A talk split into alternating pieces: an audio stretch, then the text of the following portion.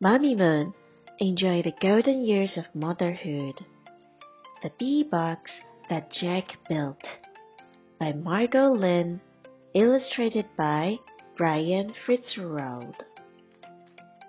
This is the bee box made of painted wood that stands in the shade of the yard.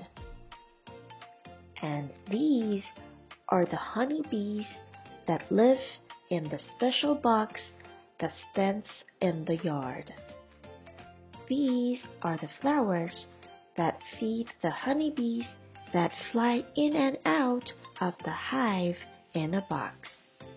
And this is the sweet nectar that feeds the queen and the other bees that live in the bee box that stands in the yard. This is the golden honey made by the thousands of busy bees that work inside the dark shelter that stands in the yard. And this is Jack, the daddy, who keeps bees as a hobby, gathering honey from the bee box that stands in the yard. This is the honey pot filled with fresh honey produced by the worker bees that live in the hive that stands in the yard. And this is Mommy, who drinks tea with honey while her children snack on bread and sweet, gooey honey.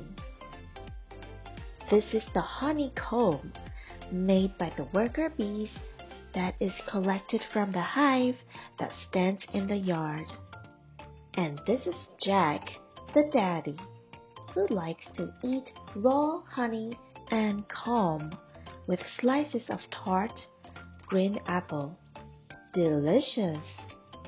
This is the beeswax, made into candles that are scented with honey that is collected from the hive that stands in the yard.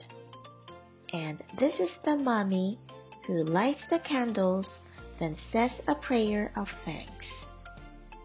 This is the cough syrup made with golden honey that comes from the hive in the box that stands in the yard. And this is Jack, the daddy, who spoons the medicine so his child will sleep better. This is the yogurt mixed with honey that comes from the bee box that stands in the yard. And this is the grandma who offers her grandchildren sweet honey yogurt for breakfast. Here is the whole family thankful to the bees for the candles, for the golden honey, for the cough syrup, for the beeswax, and for pollinating the flowers. Thank you, honeybees.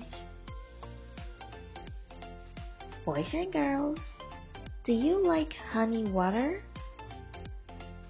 Do you know honey starts as flower nectar collected by bees? In this book, you would learn about many ways to make life healthier with honey.